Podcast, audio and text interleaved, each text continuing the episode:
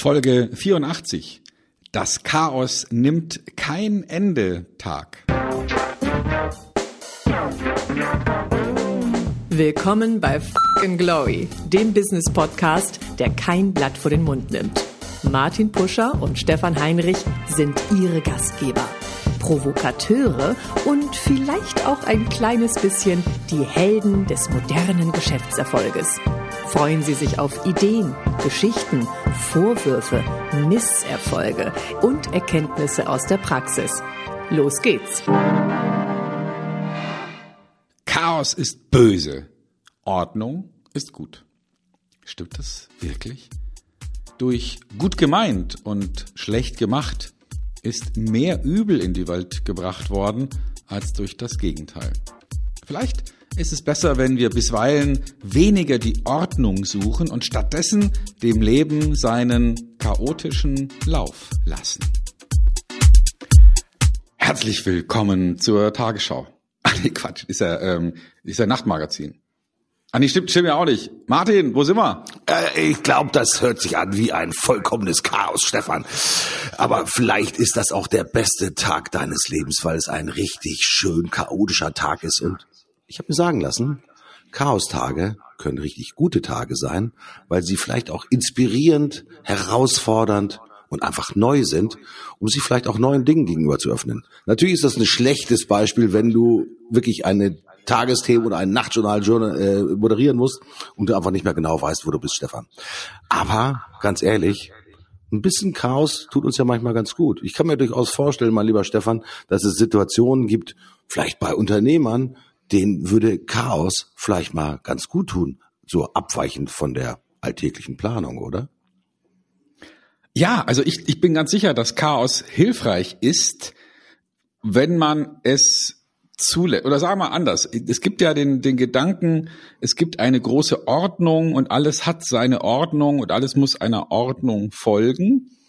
Und viele Unternehmer haben eine Kultur geschaffen, wo sie nicht nur planen, sondern dann auch Wert darauf legen, dass so ein Plan tatsächlich eintritt und erfüllt wird.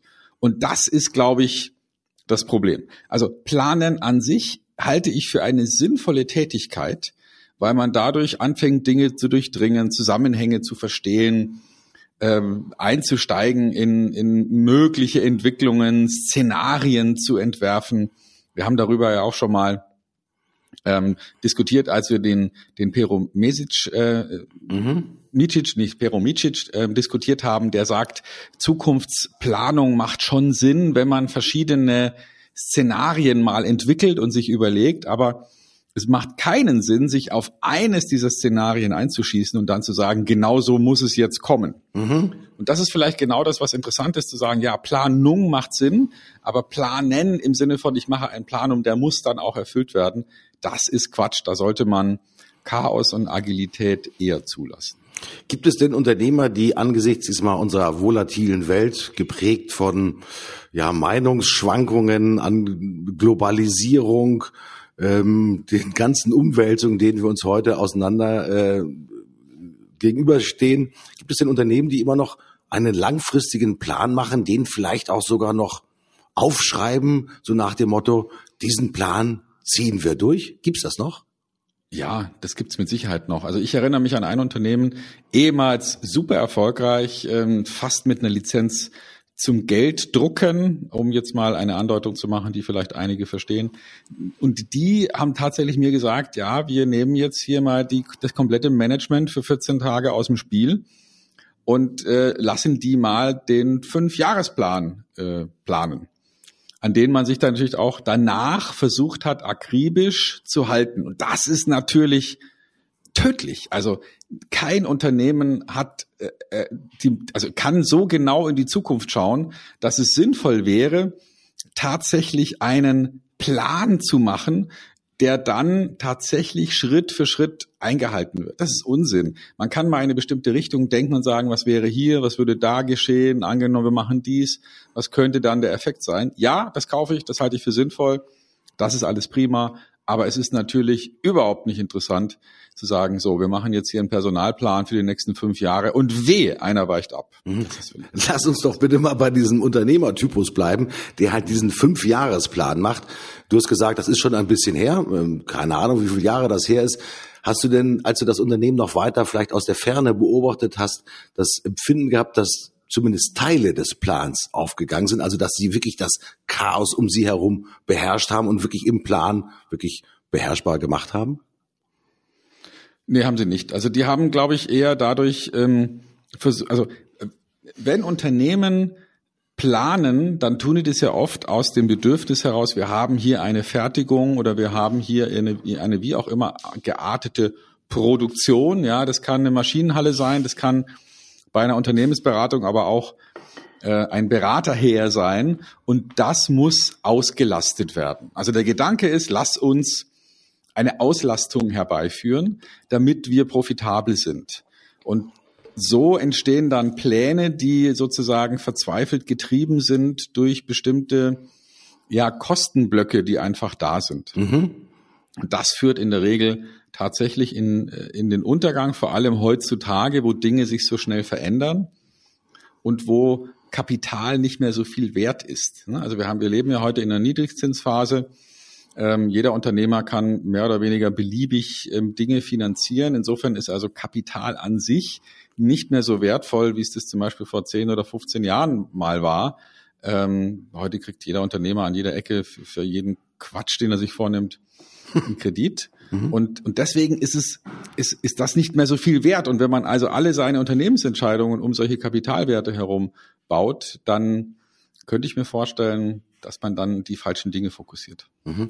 Du hast ja gesagt, Planung ist wertvoll, um Dinge auch zu durchdringen, um sie auch vielleicht in der Tiefe zu verstehen. Das sich halten an Planungen bei sich verändernden Umwelt- oder ja, gesellschaftlichen Bedingungen macht natürlich keinen Sinn.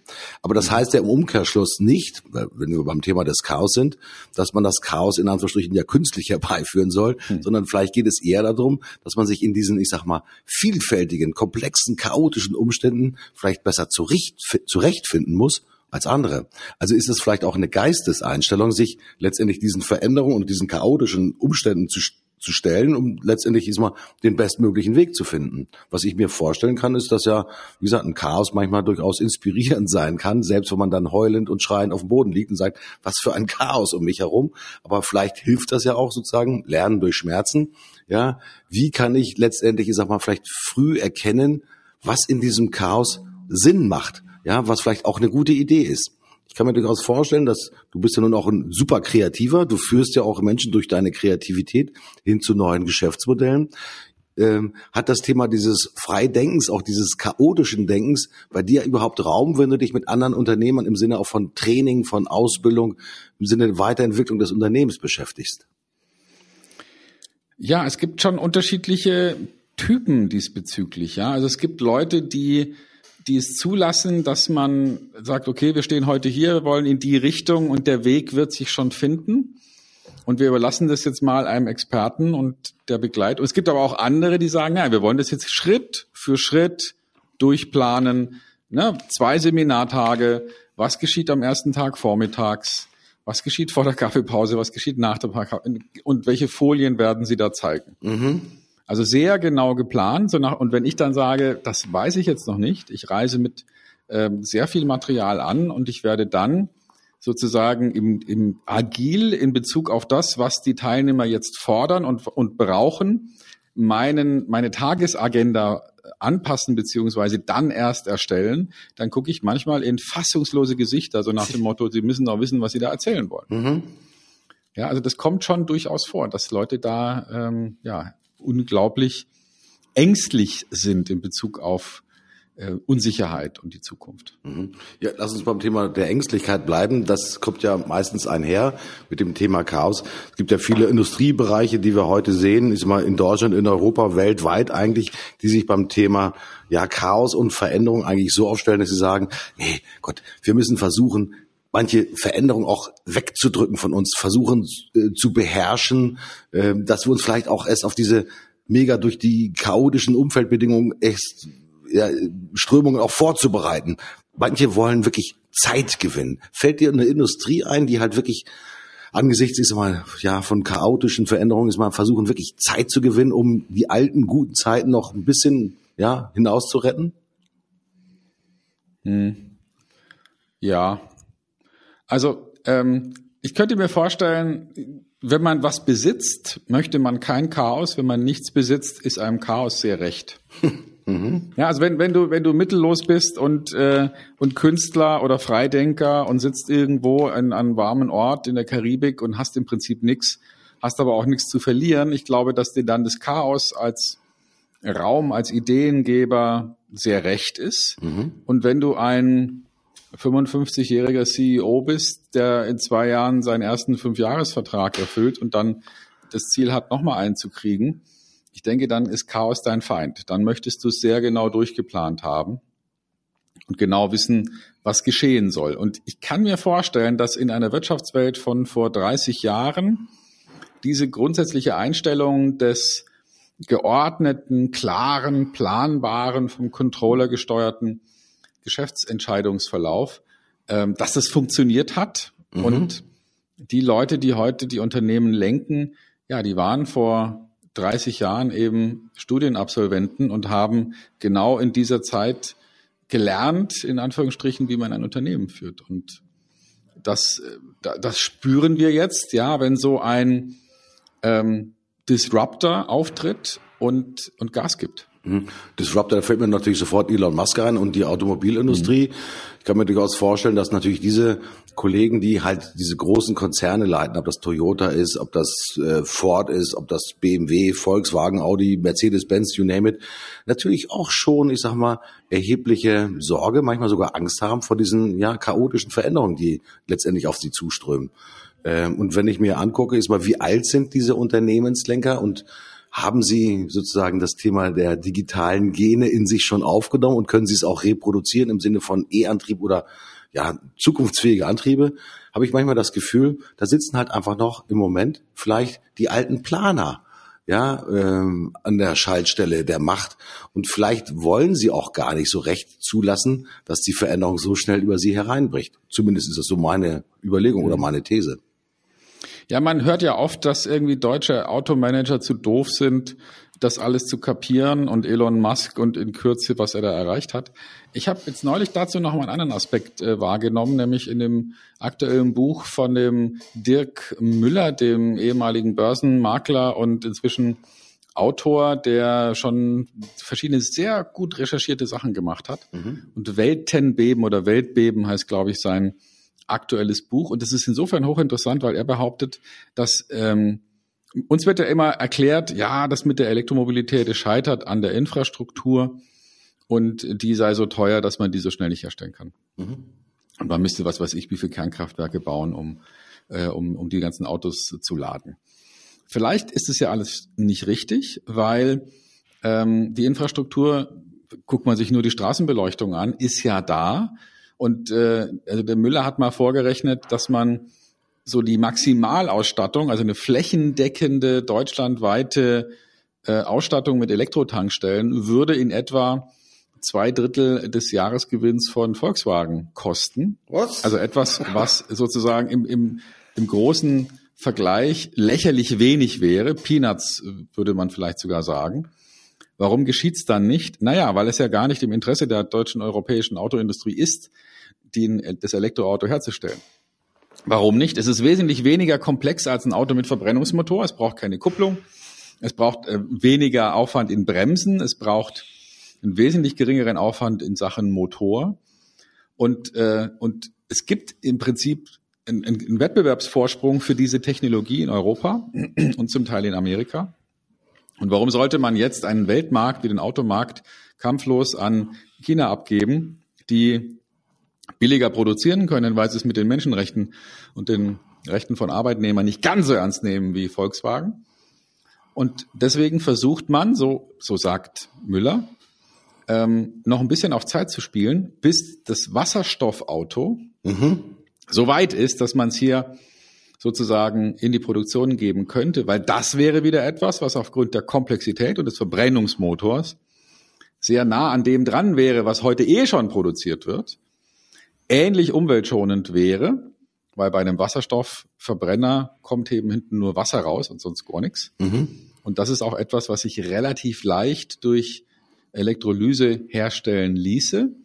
Und plötzlich wird also die Verbrennungstechnologie wieder super interessant. Und deswegen könnte ich mir vorstellen, dass er da gar nicht so Unrecht hat, dass die deutschen Automobilbauer da ganz zu Recht jetzt auf, ähm, auf Zeit spielen. Mit, auf Zeit spielen und einfach sagen, jetzt gucken wir mal, ob wir nicht unsere Entwicklung äh, in dem Zeitraum so weit abschließen können, dass wir hier sozusagen ähm, aus der Hinterhand plötzlich ein neues Ass auf den Tisch legen und das heißt dann plötzlich nicht mehr Elektromotor, sondern Wasserstoffmotor. Das heißt aber im Prinzip, ich sag mal, dass man versucht, sich auf eine Insel zu bewegen und versucht, sich wirklich abzuschotten von anderen Entwicklungen. Meine Tochter ist vor kurzem, ich sag mal, durch Asien gereist und hat mir Folgendes berichtet, dass sie unter anderem in Peking war, Beijing.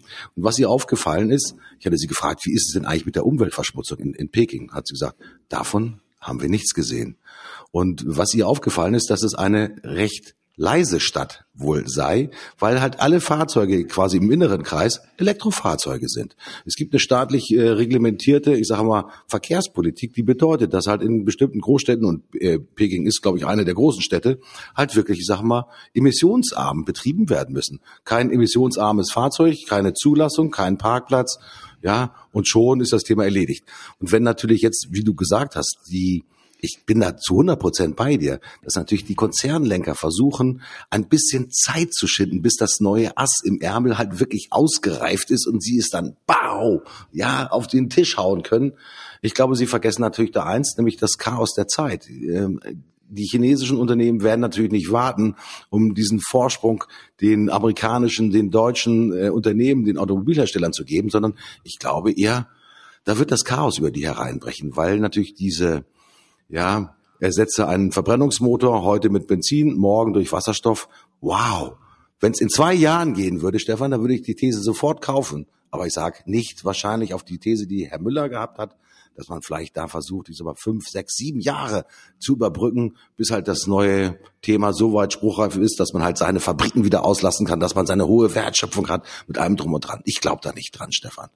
Und ähm, ist es so, dass diese Unternehmer uns versuchen, nur ein bisschen sozusagen ja Sand in die Augen zu streuen, um das Chaos im eigenen Unternehmen auch ein bisschen zu überdecken. Denn wenn man sich mal vor Augen hält, wie viele Menschen heute auch in den Entwicklungsabteilungen der großen Automobilhersteller arbeiten, mein Empfinden nach müsste es doch in Anführungsstrichen ein leichtes sein, ja, auf neue Produktionsmethoden zu setzen, selbst auf die Gefahr hin, dass man halt seine bestehenden Mit, äh, äh Mitglieder, wollte ich schon sagen, seine Arbeitnehmer natürlich weiter ausbilden muss, vielleicht in, in anderen äh, Teilbereichen der Mobilitätsbewegung, ich will es mal so zu sagen, zu schulen, zu trainieren und die dort einzusetzen. Ich glaube, das ist, glaube ich, ihr das Maß der Dinge, an das man letztendlich gucken muss. Weil wenn du alle nur die Mitarbeiter da halten willst, wo sie sind, äh, Zündkerzen werden auch wahrscheinlich benötigt, wenn du im Wasserstoffantrieb fährst.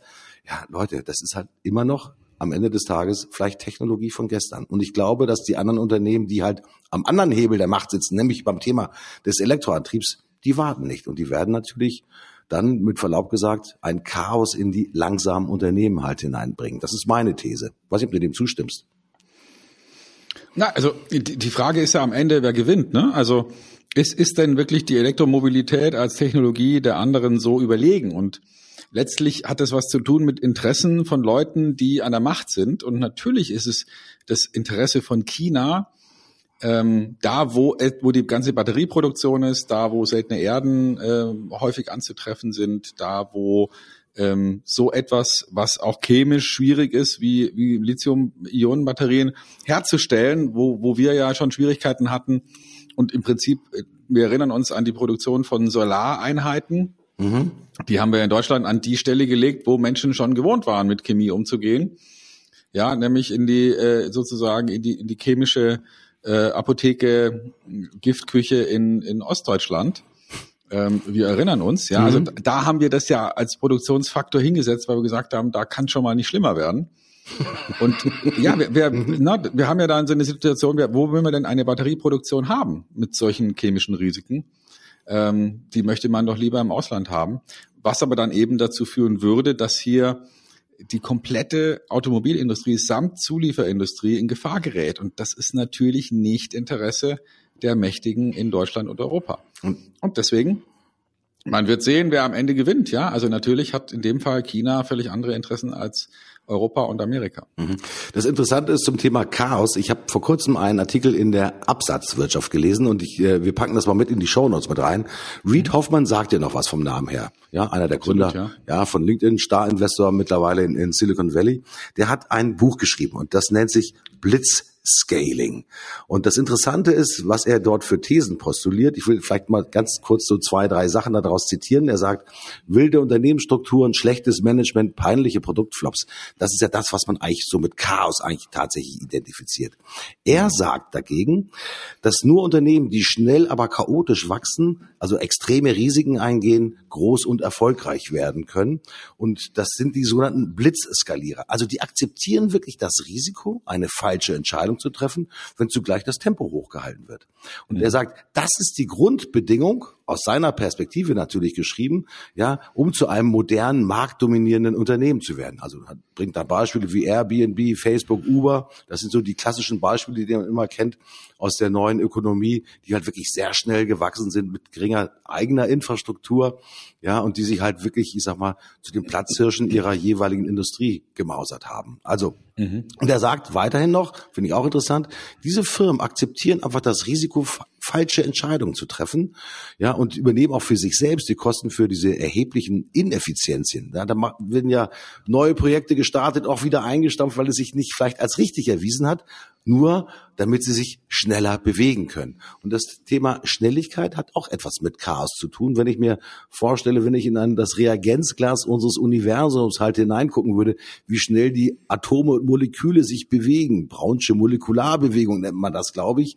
Ja, wenn Hitze dazu kommt, wie schnell sich diese Atome bewegen und dann auch einfach unter äußerem Druck und unter äußeren Einflüssen halt auch neue Verbindungen eingehen. Also es hat auch schon ein bisschen was mit Chemie und Molekültechnik zu tun, ja, die Schnelligkeit auch letztendlich der Bewegung.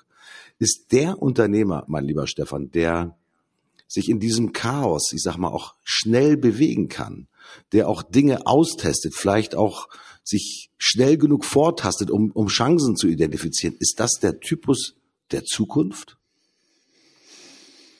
Ja, also ja, ich denke, dass, ähm, dass äh, es ist auf einer Skala von hm, oder sagen wir mal, machen wir mal ein Feld auf, machen wir mal eine Matrix auf, ja, und sagen, es gibt Entscheidungen, die sind weitreichend und ähm, und schwierig zu revidieren, und äh, es gibt Entscheidungen, die sind easy, ja, mhm. die kann man morgen wieder ändern und und dann hat man sie halt wieder geändert.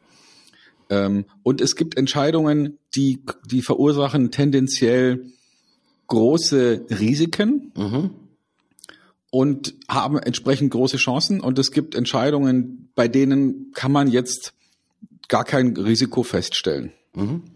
Und jetzt, wenn man so, eine, so ein Feld mal aufmacht, ähm, dann denke ich, sind deutsche Unternehmen, klassische Unternehmen eher so strukturiert, dass man da auch für 50 oder 49 Euro oder 100 Euro einen Investitionsantrag braucht von bestimmten Leuten und hin und her und alles schwierig und über einen Einkauf. Und, und sehr eingefahren, ja, um sozusagen Dinge zu verhindern, während man in Startups und Unternehmen, die, die sich schneller bewegen können, das akzeptiert, ja, wenn einer mal für 50 Euro eine Fehlentscheidung trifft, weil das das Unternehmen nicht umbringt. Mhm. Weil es aber das Unternehmen am Wachsen hindern würde, wenn man über eine 50 Euro Entscheidung dreimal im, äh, in, in der Geschäftsleitung diskutiert. Mhm. Mhm. Und da muss man einfach genau hingucken. Ja, was sind Entscheidungen, die nicht, äh, die kein Killer-Charakter haben, also die dich nicht umbringen können und wo man aber trotzdem stundenlang darüber diskutiert oder ob man es nicht einfach macht und reinfährt in die Situation und dann sieht, okay, ist es jetzt besser als vorher? Ja, nein. Wenn es nicht besser wird, kehren wir um und revidieren halt die Entscheidung wieder. Ja, das hat was gekostet, mhm. aber vielleicht war es am Ende günstiger, als äh, wochenlang drüber zu diskutieren. Mhm. Dieses Thema von Fail Fast äh, gehört ja mit dazu. Ich glaube, das ist so ein, so ein äh, gängiges Sprichwort auch aus der New Economy. Ja, mhm. probiere viele Dinge aus und wenn du halt siehst, okay, es funktioniert nicht, das ist im klassischen AB-Testing, die Content-Marketer und äh, werden das sicherlich kennen, ja, dann sagt man, okay, dann geht's halt nicht, dann muss ich halt den nächsten Weg weitergehen und dieses Thema immer wieder etwas Neues ausprobieren, um auch Resonanz einfach auch im Markt zu spüren. Ich glaube, das ist auch sehr wichtig, weil ähm, niemand kann heute aus seiner Kristallkugel vorhersagen, wie sich Märkte, wie sich Konsumenten, wie sich Kunden auch weiterentwickeln werden und ich glaube, man muss eigentlich so ein permanentes, so ein Resonanzraum Raum immer wieder schaffen, um zu sagen, okay, äh, ich spreche mit Kunden, ich probiere neue Entwicklungen aus, fällt das auf fruchtbaren Boden, im nächsten Monat spreche ich etwas anderes an, im dritten Monat vielleicht wieder das, was im ersten Monat ich angesprochen habe, um immer wieder auch sozusagen zu testen und wirklich Rückmeldung und Resonanz auch tatsächlich zu spüren und zu sehen, ist mal, geht man da auf den wichtigen ja, Feldern auch tatsächlich voran. Ähm, Unternehmer machen das ja häufig, dass sie, ich sag mal so, auch für Mitarbeiter so Spielabteilungen ähm, einrichten. Und ich habe vor kurzem einen Unternehmer getroffen, der kommt aus einem Bereich, ich sag mal, so Maschinen- und Anlagenbau. Und der hat halt für seine Auszubildenden äh, einen Freiraum geschaffen. Also der hat denen halt wirklich die Möglichkeit gegeben, mit relativ geringem Budget eine Aufgabenstellung. Das ging um das Thema 3D-Druck. Ja, er hat gesagt, Mensch, meine alten Ingenieure wollen sich nicht mit dem Thema 3D-Druck beschäftigen, weil es halt ein, ein relativ frisches und auch neues Thema ist. Und diese jugendlichen Auszubildenden, die haben tatsächlich das Business vorangebracht, weil sie einfach wirklich in diesem Spielraum, so will ich das einfach mal formulieren, sich halt wirklich bewährt haben und diesem Unternehmen neue Chancen gegeben haben. Und das ist, glaube ich, auch etwas, was man in Anführungsstrichen sozusagen im Kopf haben muss, um zu sagen, wirklich Spielräume sind manchmal auch Chaosräume, aber sie folgen dennoch einer gewissen Ordnung, denn am Ende des Tages soll etwas Positives dabei rauskommen und es soll sich nicht nur um sich selbst drehen. Ich glaube, das ist auch eine ganz wichtige Angelegenheit. Hm. Ja, ja, also ich kenne auch einen, einen ähm, Unternehmer, der seinen Azubis auch mal für eine gewisse Zeit, da handelt es sich um einen Drogeriemarkt, eine große Kette, den Azubis ähm, per Definition äh, im Laufe der Ausbildung mal für eine gewisse Zeit die Führung einer Filiale übergibt. Mhm, cool. Und die müssen dann die Verantwortung übernehmen, dürfen aber auch weitreichende Entscheidungen treffen. Jetzt geht keine Drogeriekette den Bach runter, nur weil mal für zwei oder drei Tage ein paar Azubis ähm, sozusagen das Sortiment und, und, äh, und alles Mögliche definieren. Ähm, aber man lernt dadurch vielleicht mal eine ganz andere Perspektive andere Perspektive. Stefan, ich glaube, über das Thema Chaos könnte man ja quatschen ohne Ende, weil das, das Chaos umgibt uns. Wir haben uns ja ein bisschen zur internen Guideline gemacht. Wir wollen auf dem Weg zur Arbeit mit unserer Sendung durchkommen. Wir sind schon, ich glaube, bei 25 Minuten. Mhm. Ähm, vielleicht sozusagen ein kleines Schlusswort in Richtung Chaos. Wie sollen wir uns dem Chaos gegenüber aufstellen? Sollen wir nachdenklich sein? Sollen wir wohlgemut sein? Sollen wir uns mitten in das Chaos hineinstellen? Sollen wir das Chaos anschieben? Wie sollen wir mit dem Chaos um uns herum umgehen? Ja, wir können das Chaos nicht steuern. Chaos ist per Definition das, was entsteht, wenn man nichts tut. Ähm, vielleicht sollte man so eine grobe Richtung vorgeben und dann einfach mal das Chaos wirken lassen, entstehen lassen und, äh, und vielleicht nur da eingreifen, wo es wirklich brenzlig wird und auf die Art und Weise mit der, mit der Energie von klaren Zielen und einer klaren Idee, wo man hin will, die Dinge ihren Lauf nehmen lassen, äh, kleinere Entscheidungen von, äh, von alleine treffen lassen oder von den Leuten treffen lassen, die damit täglich bewandert sind, nicht so viel Kontrolle an einem Punkt haben, sondern so die, äh, die vermeid das vermeintliche Chaos einer einer Gruppenentscheidung oder einer vielfältigen netzwerkartigen Entscheidungsstruktur mal auszuprobieren und dann wird man sehen, dass man schneller wird, dass man beweglicher wird und dass man vielleicht sogar noch schneller seine Ziele erreicht, als wenn immer nur der Papa die Unterschriftenmappe kriegt jeden Morgen und da versucht, seine hunderte von, von E-Mails zu verstehen und zu lesen und abzuzeichnen und Entscheidungen zu treffen.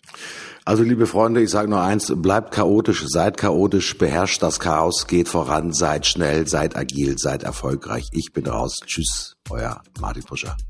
Ich bin auch raus, ich bin Stefan Heinrich. Bleibt uns gewogen, bleibt uns treu, wir hören uns bald wieder und lasst das Chaos werden.